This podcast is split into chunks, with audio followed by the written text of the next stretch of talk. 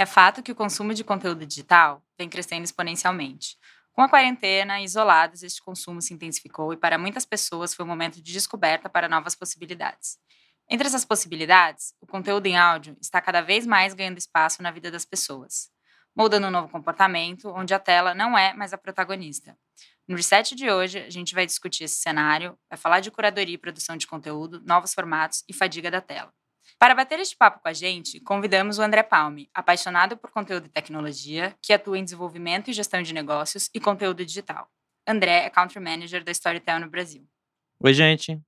E também aqui com a gente está o MM. Além de sócio da Ampere, uma das maiores produtoras de entretenimento sônico do país, é apresentador, produtor, roteirista, autor e diretor. Fala aí, rapaziada, tudo bem? Bom, gente, agora é com vocês. Então vamos lá, né, amigo? Vamos lá. Vamos falar. É, acho que a gente pode começar esse papo falando de curadoria. Eu acho que a gente vive hoje num mundo onde informação e conteúdo não é mais um problema. É, o problema é o que assistir, o que ouvir, quando consumir. É, e acho que cada vez mais curadoria é um, a chave de todo o negócio, né? Total. Acho que curadoria hoje é o grande problema, né, que a gente tem em mídia, principalmente em coisas como vídeo, né? Que você tá lá, quanto tempo a gente não perde escolhendo o que vai assistir. Tanto Exatamente. que cada, mei, cada vez mais as companhias, principalmente os streamings de vídeos, estão criando maneiras, seja um ranking, seja os e-mails que eles mandam, que são uma curadoria. É, é puramente é isso. a curadoria da curadoria. É a curadoria da curadoria, né? Porque pelo Big Data ali ele já vai vendo, ou se não, é pela coisa do massivo, né? Você não quer perder aquele top 10 que tá ali para poder comentar com o seu amigo por mensagem hoje em dia, né, por causa da pandemia, ou quando tá tomando café na empresa num futuro próximo. Qualquer. é, eu acho que a curadoria tem um lance muito interessante. Bom, eu como tô dentro no, de uma plataforma, muitas vezes existe uma preocupação muito grande de dizer, das plataformas dizerem a quantidade de conteúdo que elas têm. Uhum.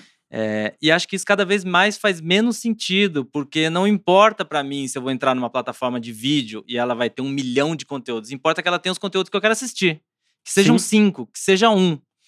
Então, é, e, e acho que uma grande mudança que a gente teve nos últimos tempos de conteúdo é que existiam muitas grandes tendências. Existiam os, os, filmes do ano, os livros do ano, as músicas do ano, e a gente sai de um cenário de grandes tendências para um cenário de micro tendências dentro de grandes nichos. Total. Então, se você perguntar qual é a minha, vou falar da, fazer um jabá de Storytel. Se você perguntar qual é a minha Storytel, ela provavelmente é diferente de, da Storytel de qualquer outro. Uhum. Se você uhum. perguntar qual é a sua Netflix, a sua Netflix é um mundo muito diferente da minha Netflix.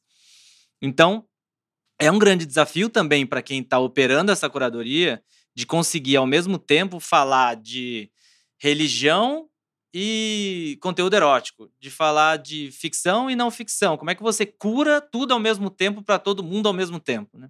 Muito. Eu acho que tem essa coisa agora da. Eu, sou, eu sempre fui muito fã da nano-influência, né? Tipo, de nano-influenciadores ou de nicho.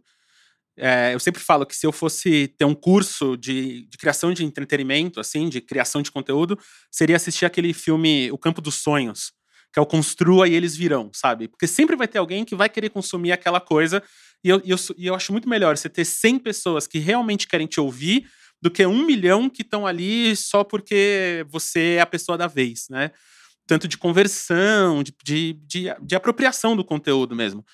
Então, o que eu gosto muito do, do streaming e vindo, né, de ter feito filme de cinema, ter vindo, é, tendo feito série de TV, te, é, tendo feito essas coisas macro, o que eu gosto muito do streaming é isso, é que eu posso agora fazer um, um podcast, um audiolivro, alguma coisa super pequena, super focada no que eu quero falar, e eu sei que isso vai alcançar uma galera.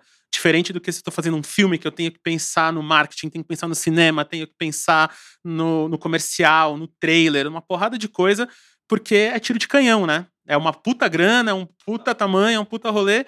Diferente dessas mídias não tão novas assim, como a gente deve falar aqui, como áudio e tal, que a gente consegue otimizar a produção e otimizar como chega nas pessoas. E eu sei que vai ter aquelas pessoas. Então, para vocês que estão nas plataformas, eu acho que deve, como você falou, é difícil, mas no tempo é, é, legal, porque você sabe que você tem mil pessoas que vão estar tá assinando porque querem, querem ouvir Agatha Christie e sabe que vai ter 100 pessoas que vão estar tá assinando porque querem ouvir é o livro espírita, né?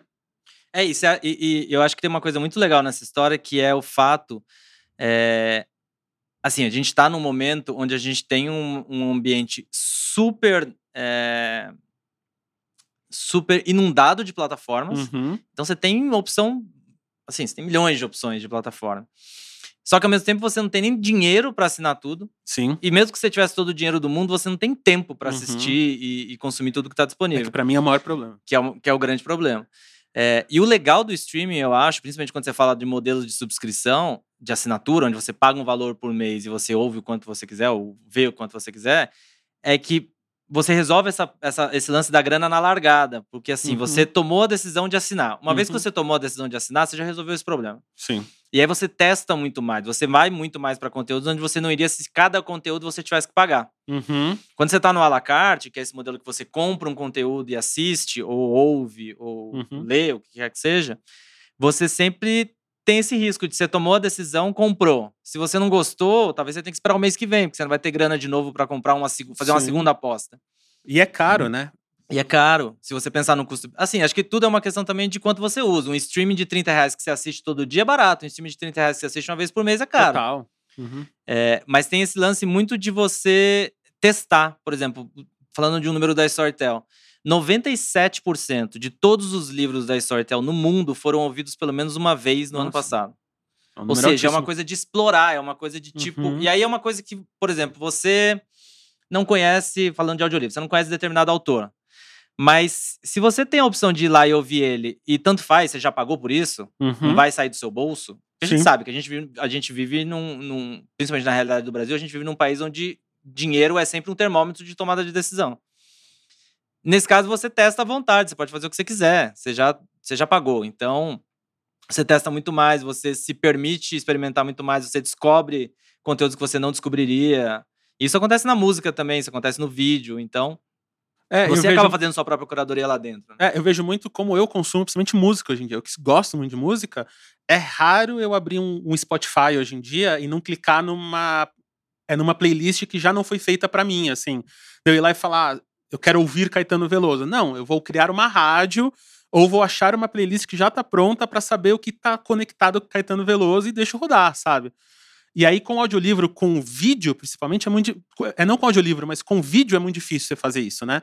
Porque se você tá na vibe de ver uma série, de ver um filme de, de luta, vai ser muito difícil se entrar um vídeo de, de romance, ou entrar um livro de receita. É uma série de receita, né? De comida. Então, com o áudio, eu acho que a gente dá essa perdoada, né? E É. eu, eu sempre falo que o áudio, a gente. O áudio a gente consome ele no nosso prime time. Que eu gosto muito disso. Então, é, é o seu horário. O áudio é o seu companheiro. Então, diferente do vídeo que você tem que parar para assistir, o áudio, eu gosto muito dele, desse formato, porque é uma coisa que você consome quando você quer e você escolhe aquilo lá. Então, você tem uma, é uma conexão emocional muito maior. Do que o vídeo, porque o vídeo você tem que parar e prestar atenção. O áudio não, o áudio é, é- é- você tá na bike, você tá malhando, você tá lavando louça, você tá no carro, você tá fazendo uma faxina e você fala: "Não, agora eu vou ouvir aquele podcast, não, agora eu vou ouvir aquela música, agora eu vou ouvir aquele audiolivro". E você escolhe, e aí é uma companhia. Quando você faz isso, é como você, Você escolher alguém para ir jantar, genuína, como né? você escolher alguém. É. Então eu vejo muito essa relação hoje em dia com pessoas como nos meus podcasts, ou nos podcasts, ou nos audiolivros, nos, nos dramas que a gente, nos audiodramas que a gente faz, porque as pessoas vêm e são minhas amigas, sem nunca ter me conhecido, É, O sabe? áudio tem uma proximidade que o É, vídeo de- só não, de ouvir traz, minha né? voz, assim, de ganhar coisa na rua, assim, de eu brincar num podcast que eu apresento, que é a assinatura do podcast, né? O, o Patreon do podcast vale. É, é uma Coca-Cola, eu já ganhei é Coca-Cola pela rua. Tipo, porque virou um bordão e a galera ouve minha voz e me reconhece, mesmo não sabendo quem é a minha cara. Não, você sabe que a gente na Storytel fez uma pesquisa de que tipos de problema a Storytel resolve. Uhum. é, e as duas coisas que mais aparecem é insônia e que solidão. Ah, As pessoas realmente veem como uma coisa. Porque é, porque é muito íntimo, né? É tá muito ali, íntimo. a maioria das pessoas ouve num fone de ouvido, então tá ali muito próximo de você, né? sim. Então é um tipo de conteúdo que tem, tem essa conexão mais forte do que talvez.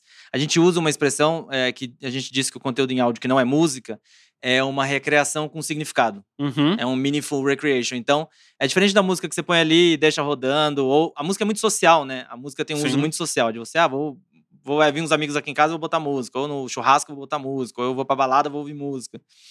E o áudio, o podcast, o audiobook tem muito essa coisa de você escolher, como você falou, e Uhum. conectar é, realmente, assim, né? E tem essa curadoria natural, que eu acho, porque normalmente os conteúdos são longos, né?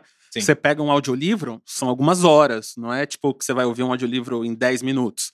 Os podcasts, você tem os diários hoje, que são 10, 15 minutos de notícia ali, mas você tem pelo menos os que eu faço de meia hora, uma hora até uma hora e meia.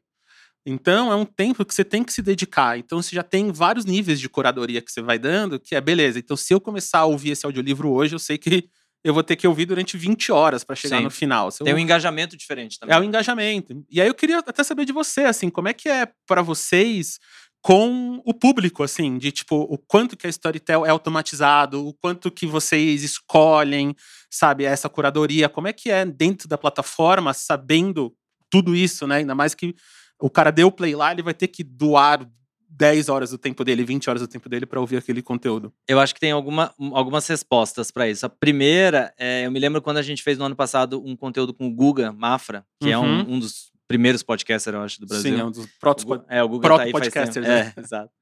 É, e a gente tinha muito essa curiosidade, porque o público do Guga é essencialmente um público de podcast. E o Uhum. Guga Cast tem uma hora e meia, vai com Sim. edições especiais um pouco mais do que isso, mas normalmente uma hora e meia. E a gente fez um conteúdo com o Guga, chamado Como Ser um Rockstar, que é um formato híbrido criado pelo Guga, inclusive, chamado Podbook. Então ele tem uma mecânica de podcast, porque ele é uma conversa entre o Guga e o filho dele, mas ele tem 10 horas de duração. E a primeira coisa que a gente queria descobrir é, tipo, essa galera de uma hora e meia vai migrar para uma narrativa de 10 horas? Porque é são 10 vezes mais. E a gente lançou isso eh, de manhã, era umas 10 da manhã, mais ou menos, o conteúdo ficou disponível. E o Google começou a divulgar, quando era 10 da noite, tinha gente mandando mensagem pro Google, tipo, acabei, adorei. Nossa, galera. E a gente teve um consumo desse conteúdo eh, bizarro, assim, em, em quantidade de horas. Foi uma coisa que a gente não esperava. E aí provou que quando. Tem muito mais a ver com isso, né? Com curadoria e com engajamento. Quando você gosta do universo, pouco importa o formato, pouco importa a duração que ele Uhum. tem, o interesse existe e você vai consumir.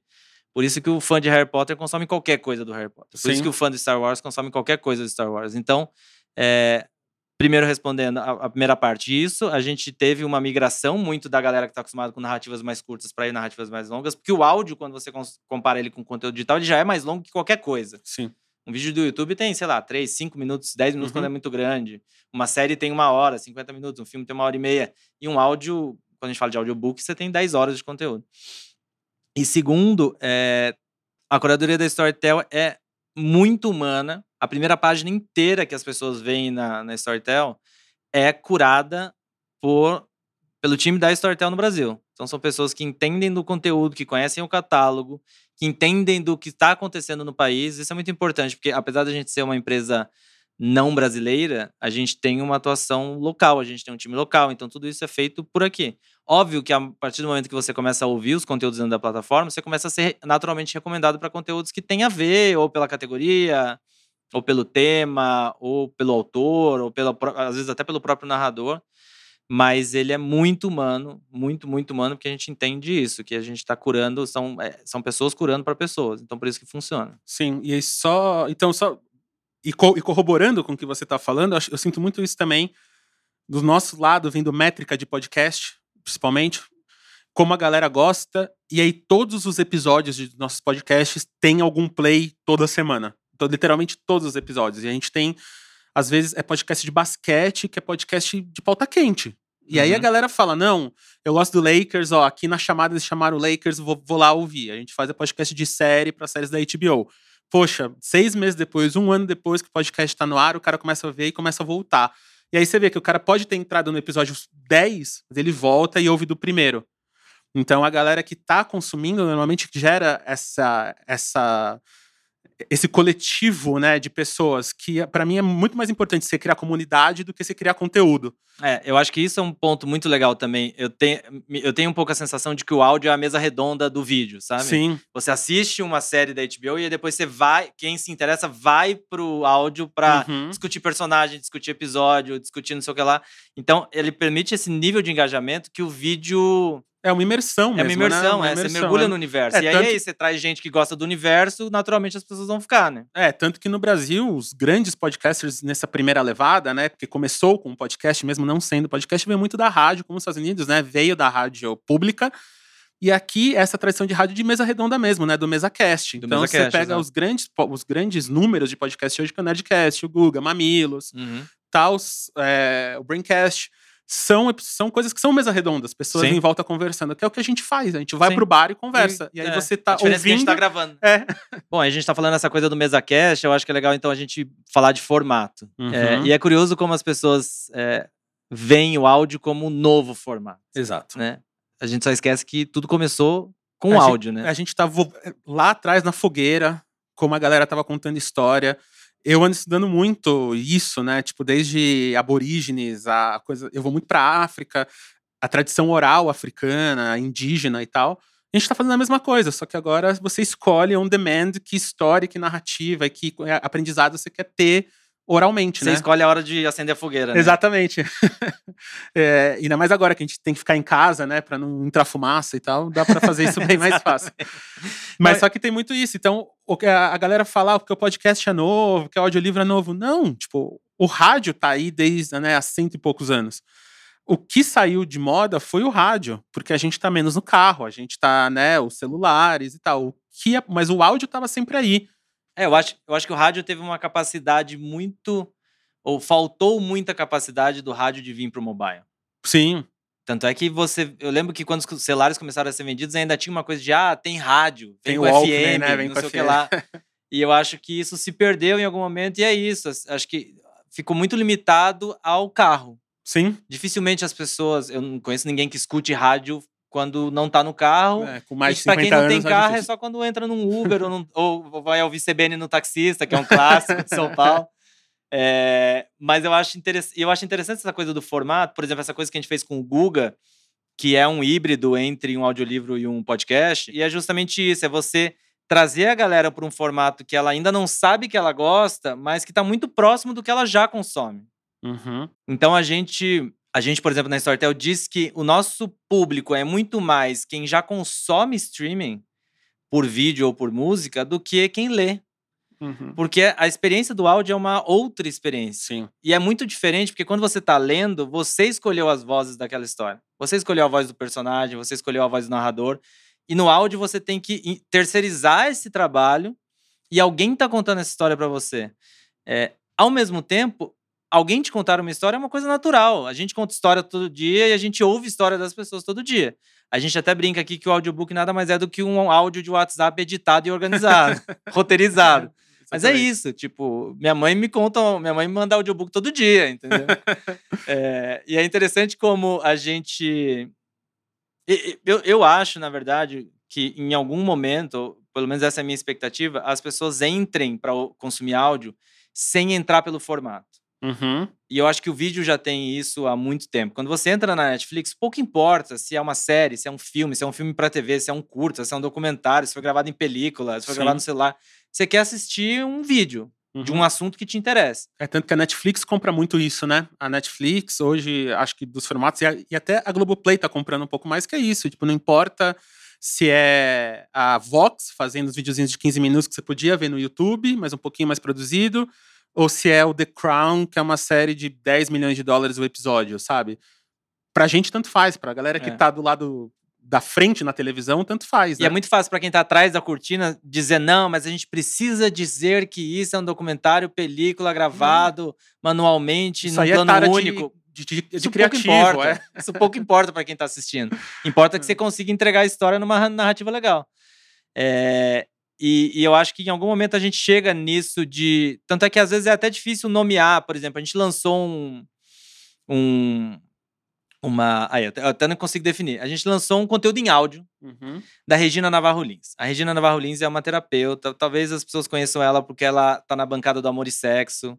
Ela é super, super boa. E a gente lançou, é um conteúdo em áudio em 10 episódios falando sobre relacionamento. Casamento, ciúme, traição, sexo, enfim, todas as coisas que permeiam um relacionamento. É, E é interessante porque a gente ficou muito nisso. O que, que é isso? Porque você ouve, você fala, isso é um programa de rádio. Uhum. Porque a Regina fala, ela, as pessoas fazem pergunta, aí ela responde as perguntas. Você fala, pô, isso é um programa de rádio. Ao mesmo tempo, você pode falar, isso também pode ser um podcast. Porque é ali, uma hora, cada episódio, são 10, tem uma temporada fechadinha, bonitinha, empacotada como um podcast.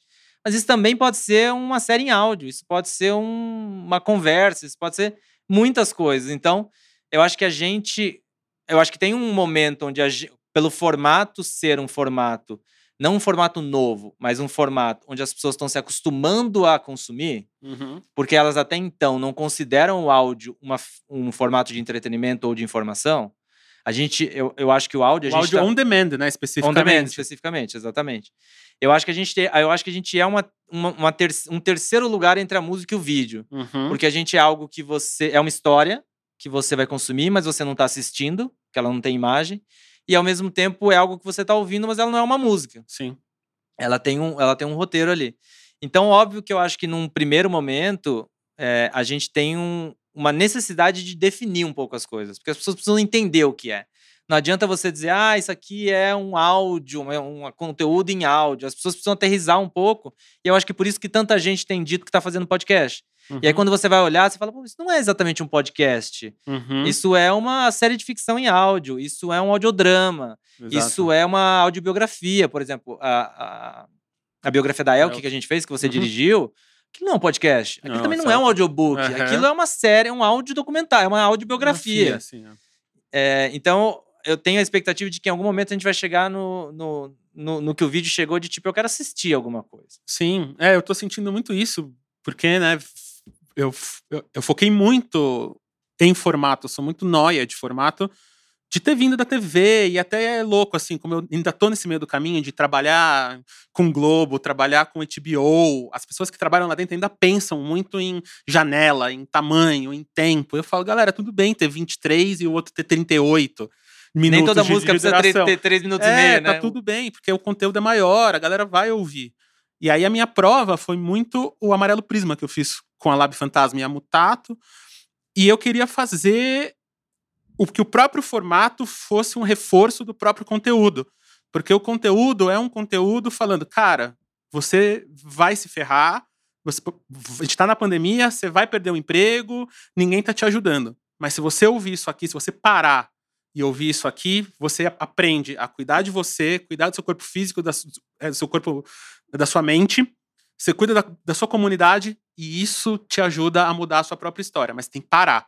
Você tem que não reproduzir o que está acontecendo por aí. Então, o próprio formato veio Te força a prestar veio atenção. né? a criar o rolê. Então, quando eu, faço um audiodocumentário com 42 entrevistas de uma hora e meia cada episódio, são quatro episódios, eu te forço, eu te obrigo a sentar e falar, beleza, você é fã do Emicida? Ó, você vai ouvir a história inteira in- dele inteira, da, de vida dele inteira aqui.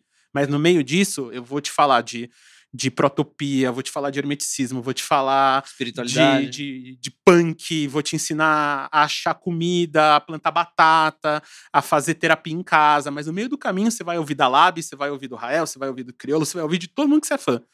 Então eu consigo trazer coisa que no vídeo eu não, eu não ia conseguir nunca. Para eu ter cinco entrevistados ia ser muito, ia ser caro, montar equipamento e tal. Eu consegui ter 42 no meio da maior pandemia do século, sabe? Então a gente trazer isso é muito, é muito bom. E o que eu acho legal é que hoje não tem um dia desde quando saiu que eu não recebo uma mensagem de alguém de diversas faixas etárias e faixas e níveis sociais falando e tipo histórias tão bonitas quanto professores do extremo norte do país que pegaram o áudio, cortaram eles mesmos pro WhatsApp e mandaram pros alunos porque os Legal. alunos andam de voadeira. Então, en- enquanto o cara tá no Rio indo estudar, literalmente num rio, no, no, no barquinho. no Rio de Janeiro, no é, Rio da Água. né? No rio, não, num barquinho, ele tá ouvindo o que a gente fez aqui. Porque o WhatsApp era como ele tinha, porque ele não tem banda, eles e, e- o grupo tem. Então, até esse, esse consumo, a maneira de consumir e tal, tá indo pra um lugar assim que nenhum vídeo meu, nenhum É. filme de cinema meu teve esse impacto que o áudio tá tendo e o cara pode consumir em qualquer lugar. E você falou essa coisa, eu acho que a a gente até já conversou sobre isso. Eu acho que o áudio tem uma coisa muito bonita é, quando a gente fala, ainda mais num, num país como o nosso, que ele chega. Ele chega. O áudio chega. Porque a gente vive num país onde, enfim, se a gente considerar, por exemplo, quantas pessoas leem, as pessoas no Brasil leem em média dois livros por ano. Uhum, Se você pegar a Argentina, que está aqui do lado, as pessoas leem 12 livros por ano. Sim. Então a gente vive basicamente num país de não leitores. Uhum. E aí a gente vive num país onde muita gente não lê e muita gente lê, mas não entende. Agora, quando você vai para o áudio, as pessoas entendem. O áudio chega, o áudio dá esse acesso, o áudio dá essa capacidade de absorver um conteúdo, por exemplo, como esse do Prisma. Uhum. E eu acho isso muito, muito legal. Só falando um, um caso de, de formato rapidinho, a gente, alguns anos atrás, não Storytel, mas um, uma outra empresa que eu, que eu tava, a gente fez um projeto com o SBT. O SBT tinha os direitos do Hell's Kitchen no Brasil, que é aquele programa do Gordon Uhum. Ramsay. E eles queriam fazer um e-book com as receitas do programa. Então o programa ia ao ar todo sábado, acho que nove da noite. Acabava o programa, a gente fazia, liberava um e-book, um livro digital nas plataformas com a rece- a receita campeã daquele episódio, uma receita do chefe que ele só colocava ali e algumas outras, uma- umas outras informações de gastronomia. E eu lembro que no primeiro final de semana, é, até teve um download assim razoável, porque estava na Apple, estava no Google, estava na Amazon e tal, as pessoas podiam baixar de graça. Mas eles começaram a receber muita gente dizendo que não estava conseguindo acessar, que não sabia como ler aquilo. Sim. Porque o livro digital é um formato diferente, ele não é um Uhum. PDF, ele é um outro formato. E ele não é tão natural para as pessoas, né, para ninguém, porque a indústria educou muito mal. Aí a gente pegou este é, livro, que estava num formato super é, complexo tecnicamente, pegou, jogou ele num PDF e jogou no site do programa. Uhum. No final de semana seguinte, ele teve três vezes mais downloads do que era o esperado para aquele volume. Então também eu acho que tem muito essa coisa da, de sair um pouco do técnico e ir para um formato que é o formato que você consegue entregar, o formato que as pessoas querem consumir e que elas sabem consumir. Sim. É, a gente mora, a gente tá num lugar que 97% das pessoas têm o WhatsApp instalado no celular. Então, se você tem nesse lugar e a galera tá num celular pré-pago, a galera tá sem plano de dados, a galera não tem Wi-Fi em casa, mas tem o device, né? Tem o gadget, tem o celular e tem o que o plano tá dando para ele, tanto eu como criativo quanto as plataformas, a gente tem que pensar como é como agregar e chegar nessas pessoas, né? Eu acho que é um desafio muito grande Sim. Nossa, porque a gente fica muito preso aqui nesse ne- Na aqui bolha. na bolha e a gente esquece que não é só apertar um botão e o Wi-Fi acontece É. e tal. E aí o WhatsApp eu até brinco com a mão do áudio, assim, de você ver co- co- como, mudou os nossos gestos. Você anda na rua, espero que você não esteja andando na rua à toa hoje, mas se você quando você anda normalmente na rua, você vê as pessoas com aquela coisa com a mão do dedão ali na, na boca, quase todo mundo com o fone falando em áudio. Então, a comunicação, a gente voltou, me- a mesma distância, a gente está gente voltou, fazendo. é. Então, como é que a gente chega nessas pessoas nisso? Então, esse- esses, esses conteúdos a gente está. Porque a maior prova de que é, device não garante acesso é o que aconteceu na pandemia. Você Uhum. tem um monte de gente que tem celular, mas que não consegue estudar. Sim. Quantos casos já apareceram de gente que, tipo, ah, mas eu tenho que andar 10 quilômetros para conseguir pegar uma internet que eu consiga assistir o vídeo da minha escola. Então, tipo, até nisso tem essa desigualdade. De tipo, todo mundo tem uns. Sei lá, o Brasil tem 2,1 celulares por pessoa, em média. É, sim. Só que você tem gente que tem uma internet Wi-Fi na Avenida Paulista e tem gente que tá no meio do sertão que não tem nem luz elétrica. Uhum. Então, o áudio, a- até numa questão técnica, o áudio é mais leve, o é um formato mais rápido. Exato. Você manda, você mandar um áudio de WhatsApp, você manda em qualquer internet. Você mandar um vídeo, Sim. já não é um tão dia eu fácil. conheci um cara aqui, aqui no Largo da Batata, que ele era camelô. E aí eu conhecia ele de passar, porque um dia eu vi ele vendendo um filme meu e fui encher o saco dele. Ele até me deu o DVD, até tenho. Acho que é a melhor cópia de filme que eu tenho meu, assim, que tava vendido. E aí ele. Aí um dia eu vi ele, ele tava sem a barraquinha. E tava só com uns carinhas, assim. E ele tava, tipo, ele mudou a roupa, mudou o celular. Eu falei, o que aconteceu? Ficou rico? Ele, cara, eu fiquei. Eu falei, Sim, tô rico. Falei, como, cara? Ele, mano, ele, ele tava vendendo assinatura de plano de música, de grupo de música do WhatsApp. Então, ele vendia, sei lá, 5 reais por mês, você recebia uma ou duas músicas no celular. E aí, tipo, e aí era. Aí cada grupo era, era um ritmo. Então, tipo. Forró, forró, funk. pagode, funk. Aí era duas músicas por dia. Aí ele tinha uns cinco, seis caras assim, antes do WhatsApp criar o WhatsApp Business, sabe? Então, tipo, ele criou não sei uma se você maneira- lembra, mas acho que uns três anos atrás a Veja fez uma reportagem gigante sobre um menino que tinha um codinome de pirata. Aham. E ele administrava, eram, eram assim, tipo, 80 grupos de WhatsApp. As pessoas, as pessoas pagavam uma assinatura de R$ 9,90 para ele por mês. E aí você tinha canais de tipo esporte, notícia, tal, não sei o É. quê. E aí o cara. Descobriram o cara porque o cara tava faturando tipo 200 mil reais por mês e obviamente ele não pagava nenhum Um imposto, porque talvez ele nem soubesse que ele tinha que pagar um imposto em cima disso. E o cara, tipo, profissão, administrador de grupo de WhatsApp. É. Era isso que o cara fazia. O cara criava conteúdos e, tipo. Então, mas, mas, mas a sacada que eu acho desses caras é o como eles, formato, né? eles usaram o rolê no meio, que já tava pronto, o WhatsApp já tava lá, a galera já tava instalado, não teve nenhuma é. margem de aprendizado pra ninguém.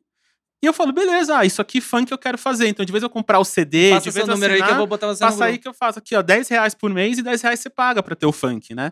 Pra ter o rolê. Então, essa, essa discussão que eu acho muito complexa do nosso lado, da gente ter, porque é um mercado novo e é um mercado até que, tipo, a gente tem que desaprender o que o mercado ensinou pra gente a vida inteira, Sim, né? O total. que o mercado de, de distribuição mesmo ensinou. A gente tá eu, criando eu acho que é muito uma coisa. é, o, o, o mundo do publishing tem muito isso, de querer impor o formato que ele acha interessante para o consumidor. Uhum. Ao invés de buscar no consumidor o hábito e colocar o seu, o seu, o seu conteúdo ali dentro. É, para mim é o exemplo da sala de aula, assim. Por que, que você proíbe o uso do celular ao invés de usar o celular como uma ferramenta? Exato. Porque a pessoa vai usar o celular. Você vai proibir, ela vai usar embaixo da mesa, ela Uhum. vai botar um moletom com capuz e vai ficar ouvindo música. Então usa isso, ao invés de você querer, impor um hábito e querer impor um formato, traz o formato que já funciona, né? Total, concordo.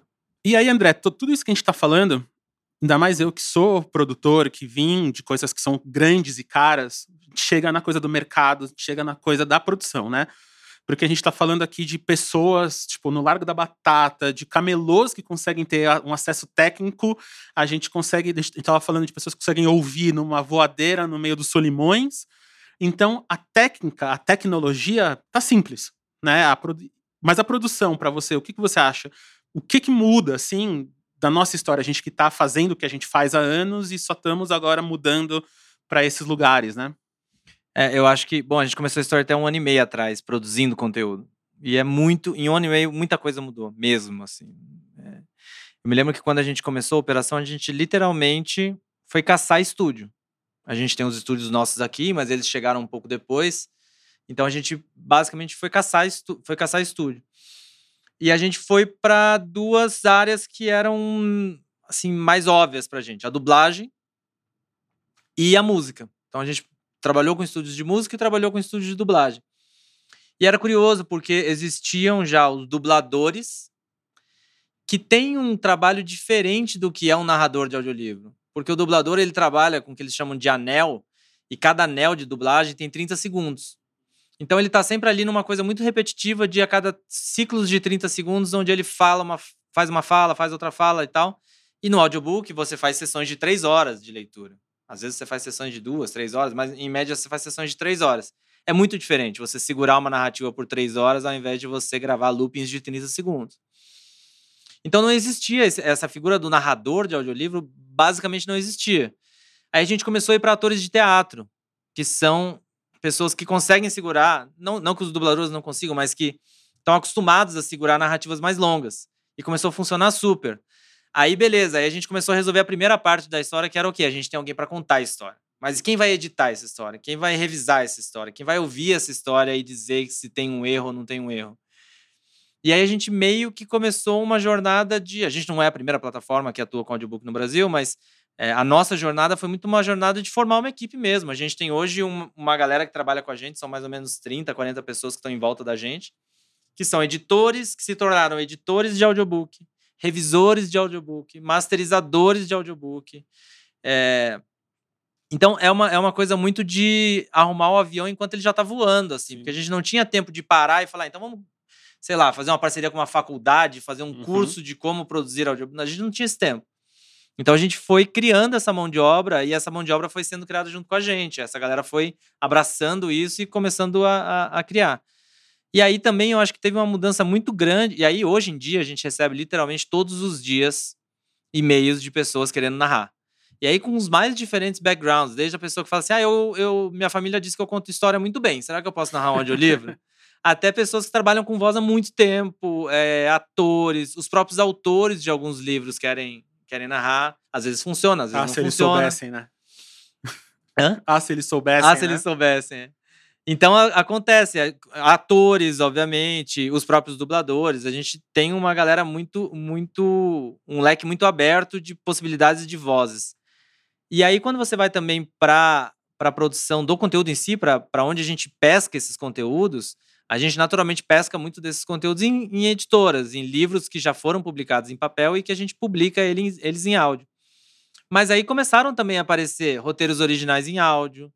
A Elk, por exemplo, foi o primeiro original que a gente lançou no Brasil. É um conteúdo que foi escrito para o áudio, Sim, que tem muita diferença também. muito. Uma coisa é você ambientar uma narrativa numa folha de papel, que você sabe que você tem recursos como, por exemplo, dois pontos, parágrafo, travessão. Você não tem isso no áudio. Uhum. Você não para e fala parágrafo, travessão. Sim. Personagem 1 um vai dizer isso. Então você tem uma criação de narrativa muito diferente. Você tem, às vezes, na mesma frase e com a mesma voz, o narrador e dois personagens diferentes. Como é que você sabe quem é que tá falando ali? Como é que você não se confunde? Como é que você conta essa história? A Mari, que trabalha aqui com a gente, ela usa uma metáfora muito boa. Ela usou isso no UPix é, do ano passado, que ela colocou uma cena do Psicose, aquela cena clássica da, uhum. da faca, e tirou a imagem.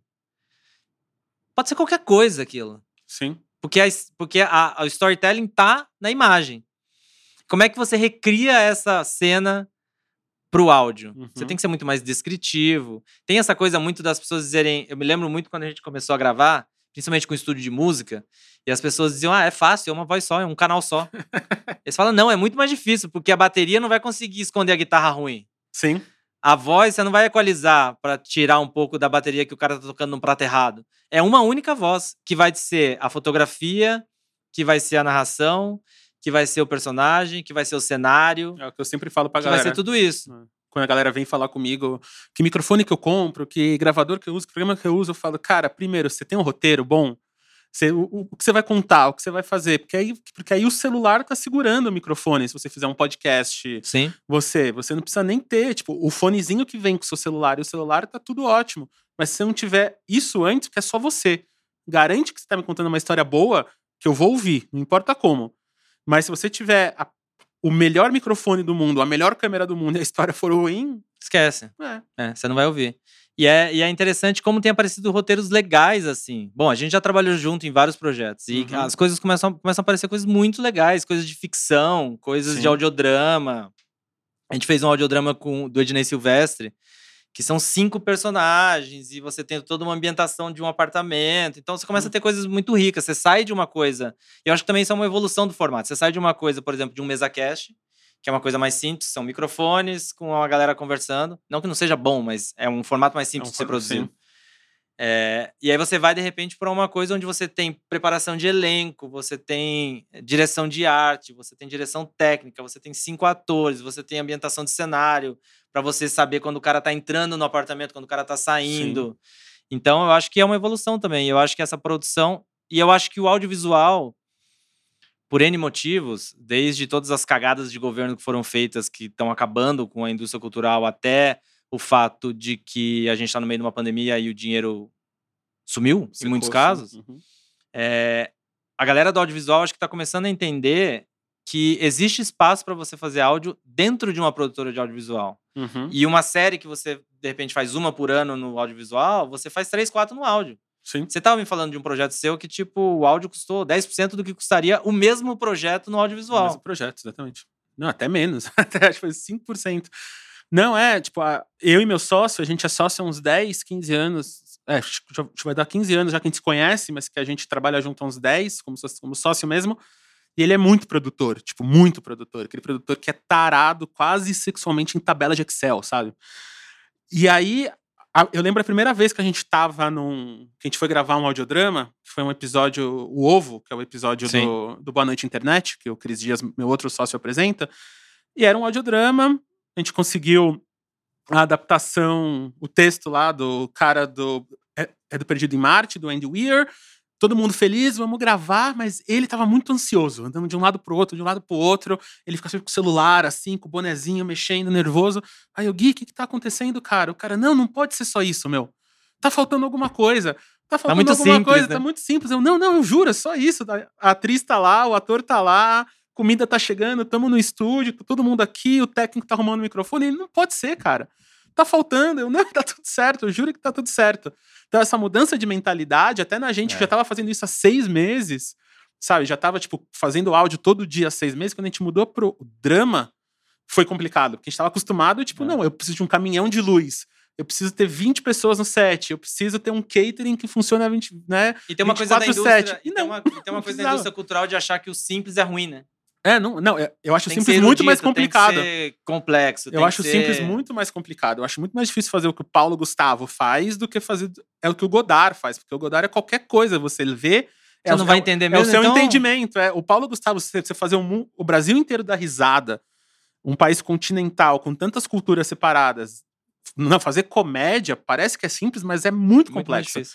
Então, essa parada da, da produção eu acho muito legal, porque principalmente para agência, e eu vi muito isso, fazendo o Amarelo Prisma com uma produtora de conteúdo, que é a Lab Fantasma, e a Mutato, que é uma agência digital, mas é uma agência vindo com, com HBO e tal, e a gente mesmo, e até falando com os amigos do cinema, eu sinto muito isso da mudança de paradigma e da mudança até de entender que, por exemplo, áudio você consegue pilotar, você consegue fazer um piloto de uma ideia sua a, amanhã, se quiser. Você consegue levantar uma coisa muito rápida. Uhum. Então, a parte técnica, a parte de, de proteção, de, de, de produção, não é difícil.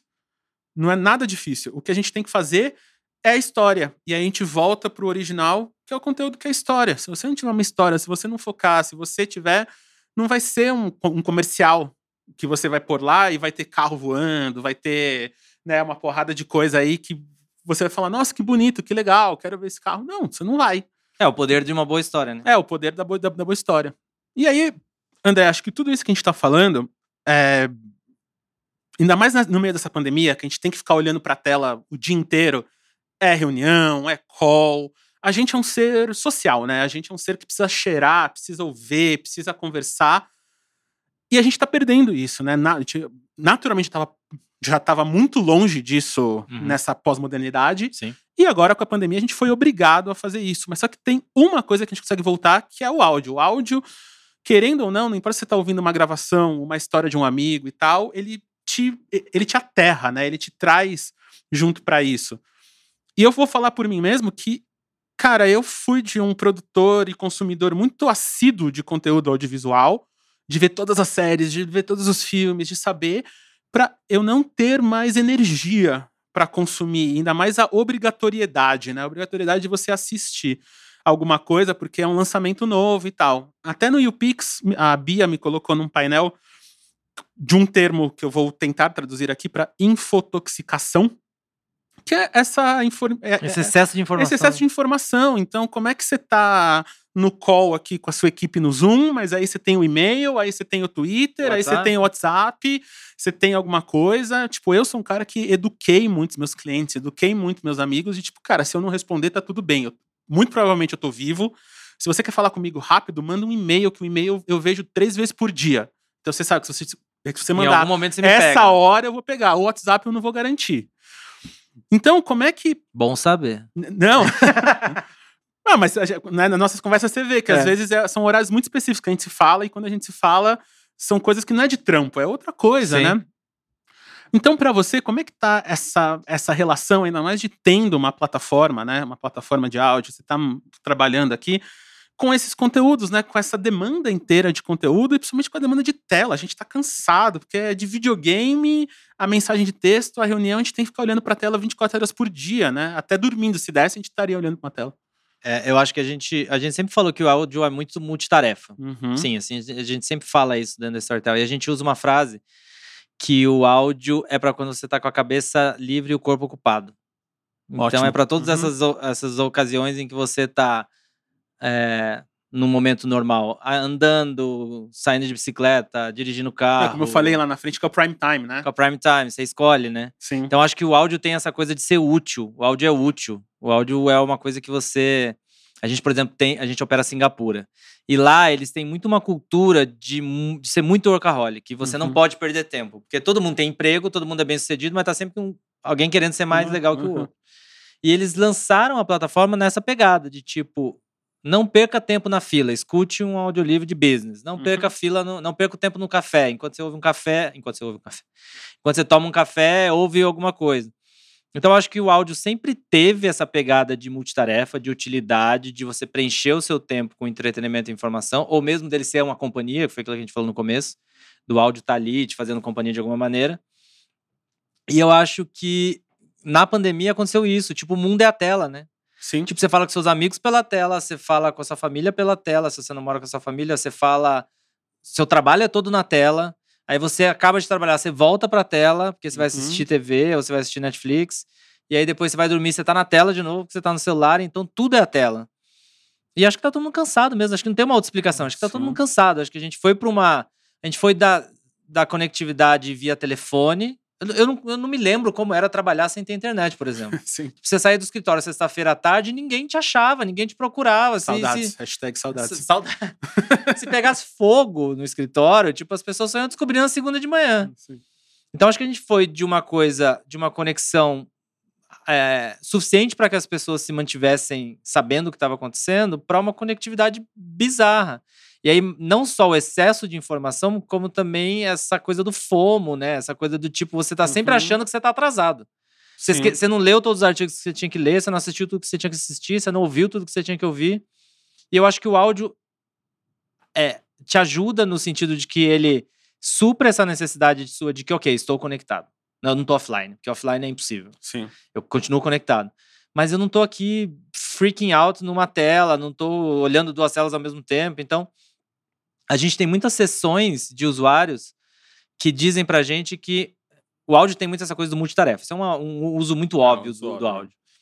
Mas tem muita gente que pega, chega, ou às vezes não chega, porque agora ninguém tá chegando em lugar nenhum, mas tá em casa, é, sai do trabalho, senta, põe o fone, fecha o olho e põe uma história pra ouvir. Sim.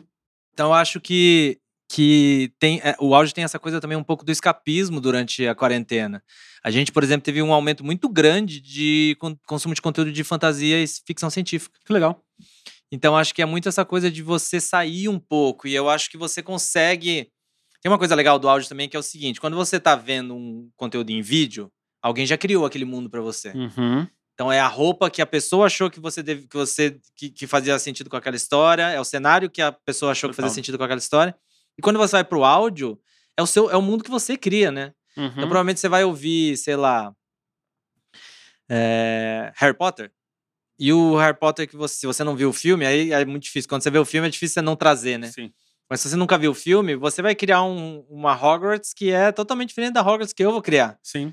Então isso eu acho que também é legal e isso te leva para um lugar de criatividade, de imaginação, que também é muito tomado pela tela, porque é isso, quando você tá ali no Instagram rolando, rolando, rolando, rolando, tem Uhum. zero criatividade, tem zero imaginação, você tá só absorvendo Sim. alguma imagem que alguém fez para você. É, E, e- e o que é legal você saber do Harry Potter é que é um exemplo real que aconteceu isso, que é quando rolou a peça do Harry Potter, né? É, que, que é 10 anos, 20 anos depois, né, do fim do livro, a atriz que faz a Hermione é negra. E aí rolou todo um bafafá, mas a Hermione, a minha Hermione. Aí a J.K. Rowling, que escreveu a peça, falou: não, Eu nunca falei que ela não era não- negra. eu, é, eu nunca falei a cor da pele dela.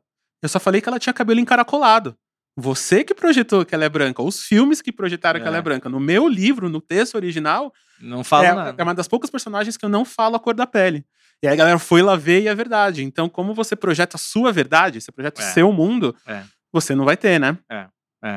Eu acho isso, acho que o áudio é um super, super aliado, assim. Eu acho que o áudio ajuda muito nessa coisa da, da fadiga, da fadiga da tela mesmo. Eu acho, eu acho, eu assim, a gente é um mundo muito visual Sim. há muito tempo. Desde que o outdoor começou, desde que a Times Square existe, desde que as novelas começaram, desde que a TV a cores começou. E aí eu acho que a internet potencializou isso ainda mais com o Uhum. YouTube, com o próprio Instagram, com rede social e tudo mais. E eu acho realmente que as pessoas estão cansadas. Eu acho que a gente realmente está cansado. É porque não é, não é natural, né? Eu que estou estudando muito an- an- ancestralidade, estou falando com líder xamânico, líder indígena, liderança, uma porrada de gente para tentar entender onde foi que a gente né, foi pro lado. erra- Eu não quero dizer errado, mas um lado não Complexo. antinatural, eu É, diria. antinatural. Acho que tem muito disso, o conhecimento, e aí vendo até pesquisas de ciência, assim, como o texto é uma coisa muito alienígena para o cérebro natural, né? Porque você tá lendo uma- um símbolo que Codificando aquilo. é, que é que vira outra coisa, que tem uma. Que, na verdade, você ouve um som de um símbolo que significa uma outra coisa. Então a sinapse que você tem que trazer no cérebro é muito complicada. É exaustiva, né? É exaustiva, porque você tá lendo, mas eu tô imaginando alguma coisa, eu tô aprendendo, mas na verdade eu não tô vendo aquela coisa que eu tô aprendendo. Então, para uma escola, de- depois você vai aprender sobre escola e tal, é bem complexo. Mas ao mesmo tempo, se você tá falando, se você tá contando e você tá usando o corpo, então eu já vi contadores de histórias, mais contadoras de história, tipo, em tribos africanas, que eu não falava, nossa, não falava nenhuma das línguas, só que ao mesmo tempo se entendia a história inteira, porque quando eles falavam cobra, quase toda cobra faz o, a palavra, em, to, em, quase todas as línguas tem o som da cobra, o snake, né? Os, então, então, tipo, elas falavam snake e elas se mexiam igual a cobra, sabe? Tipo, faziam umas caradas e falavam, cara, eu entendi a história inteira sem entender Nada da língua, do né? que ela tava falando, do que ela tava falando, mas a intenção, o corpo. E o áudio tem isso, quando a gente tem um, um cara ou Uma uma, ou- ou uma mina que, que tá interpretando, que tá te trazendo aquela, aquela história, você entende mesmo não ouvindo as palavras, né? Mesmo não ouvindo o que tá acontecendo, que é, que é a coisa da, que é a coisa da novela. A novela, ela é dirigida, a gente que faz cinema, sempre, sempre teve esse preconceito, mas eu sempre quis estudar novela. E a novela é isso, é só plano fechado na cara das pessoas, são aquele puta close, e a pessoa sempre sendo muito exagerada, né? Tipo, José Maurício, você não podia sair com a Maria. Você fala, por que tanto isso? Porque as pessoas veem novela fazendo outra coisa. Sim, Você a tá novela já é um consumo de áudio Você tá costurando, você tá fazendo uma porrada de coisa. Então, na verdade, é um audiodrama a novela, não É. é o vídeo. É. O vídeo, ela É um virou suporte só. depois, é. E, e de consumo, a gente vê muito isso, que muita gente achou que o, ia cair o consumo de áudio, né? Porque é um consumo de hábito. Na pandemia, então é hábito. Como a gente falou várias vezes, você está fazendo outra coisa. externas, né? Você vai outra trabalhar, coisa- vai dirigir. Exato, e o que a gente está vendo, principalmente nos Estados Unidos, as pesquisas estão saindo lá antes de sair aqui, as pesquisas brasileiras, é que, na verdade, não mudou o consumo, até aumentou. O que mudou foi como as pessoas ouvem e onde as pessoas ouvem. E quando também? né? E quando é? Porque antes era muito de segunda a sexta, né? Segunda a sexta, que a galera tava no ônibus, no carro, malhando e tal. Hoje é de domingo a domingo.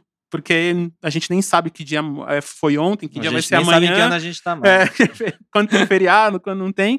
Então a galera espalhou mesmo, porque acho que como todos os dias espalharam, foi. Aí teve, tá tendo um, um crescimento, não como foi no, no ano passado, mas tá tendo um crescimento de consumo sim, por causa disso tudo, né? Porque como a galera vai falar, eu vou ficar de boas aqui, vou ficar tranquilo, vou, vou mudar meu quarto, vou cuidar das plantas, vou plantar, vou ouvir uma coisa pra me acompanhar, Sim, que eu não tenho que prestar atenção, né? Seja o audiolivro, seja o podcast, o audiodrama. Qualquer, qualquer história em áudio. Exatamente. Então, acho que esse consumo, a tela é muito importante, mas principalmente eu acho que os.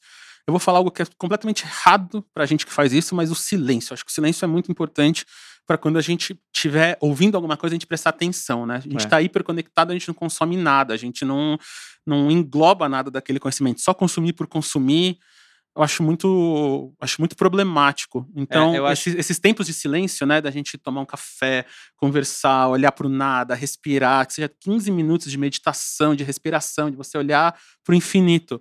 Acho essencial e cada vez mais eu estou ouvindo pessoas que estão vindo falar comigo, que estão fazendo isso, eu que faço isso há muitos anos, porque não tem como, não tem como. Tipo, o cérebro precisa relaxar. Eu falo muito que eu produzo muito porque eu trabalho pouco. No sentido de eu não estou executando toda hora que eu estou, tipo, da hora que eu acordo, da hora que eu vou dormir. Mas eu, tô, eu paro, aí no que eu paro, eu fico pensando, eu fico conectando para na hora que eu for executar, eu só executo. Então é meia hora que ia, me, que ia demorar duas horas para fazer se eu estivesse no escritório. Mas como eu trabalho em casa desde sempre e tal, eu consigo executar. Então essa, essa, essa coisa de parar, ainda mais nesse tempo, é muito importante. Então é sim, é deixar o celular de lado, é não apertar o play, até o silêncio, muitas vezes. Para aí quando você for ouvir um conteúdo nosso, você vai prestar toda a atenção e vai ter cabeça para entender, né? É, eu acho que o áudio é um, é um aviso pra gente de que a gente tá num mundo onde a gente ouve pouco e fala muito. Exato. E acho que o áudio é um super exercício de parar pra ouvir. Bom, acho que a gente pode terminar indicando alguma coisa. Quer começar? Cara, ó, a gente falou muito do Prisma. O Prisma é um podcast que eu gosto muito, que eu fiz, é, dos nossos, da, da Ampere. Então procura lá. Então, antes de tudo, procura lá Amarelo Prisma, onde você ouve áudio digital, né? Qualquer player vai ter lá. Até no próprio YouTube, que é legal a gente falar isso, né? Que o YouTube é um grande player de podcast no Brasil ainda. Então, se você não tem Spotify, não sabe, não manja e tal, mas você manja bem dessa, da segunda maior barra, é, é barra de busca do mundo, que é, o, que é a busca do YouTube, entra lá e procura podcast, vai estar lá. Então, o Amarelo Prisma eu acho bacana. Dos nossos, o Boa Noite Internet, se você tá ouvindo isso aqui e você fala de mídia, se você fala Muito de bom, marketing Noite e tal, fala lá, principalmente que é um, é um podcast de anti-coaching que a gente precisa nesse momento. Não, o Cris tá fazendo agora na pandemia, tá muito legal. É, então, ele tá, ele tá mandando muito bem, não é porque é meu sócio, não. E, Não é então, porque é vizinho aqui, não. porque é né? vizinho, é, não é porque ele é chefe do BuzzFeed que a gente vai puxar o saco. É, imagina, mas jamais. Jamais, imagina. E, cara, o que não é nosso é. Deixa eu pensar aqui. Eu ouviria. eu começaria com algum de, de comédia, algum mesa cast mais facinho. Então, tipo, o Wanda. O Wanda é, muito bom. É um milkshake chamado Wanda. O. o Imagina Filha, Juntas. Imagina Juntas. O Filhas da Grávida de Taubaté. O Hoje Tem da Leila. Então, tipo, esse pessoal é legal porque é comédia, é bacana. É fácil, parece papo de bar. É papo de bar, a galera tá lá, é, é tópico quente. Então, se você vê Twitter, rede social, eles vão estar tá comentando alguma coisa que tá ali. Tem sempre convidado legal. Até no Wanda, o Chico, né, que escreveu o El que, que a gente fez, o Chico Felite, ele participou agora. Então, tem bastante, tem bastante coisa bacana aí, mas eu começaria por esses para ver se gosta. E se gostar, aí vai entrando no mundo profundo do entretenimento sônico. E você, André? Eu acho que eu indicaria daqui, da Storytel, eu indicaria a Elke, que foi escrito pelo Chico Felice.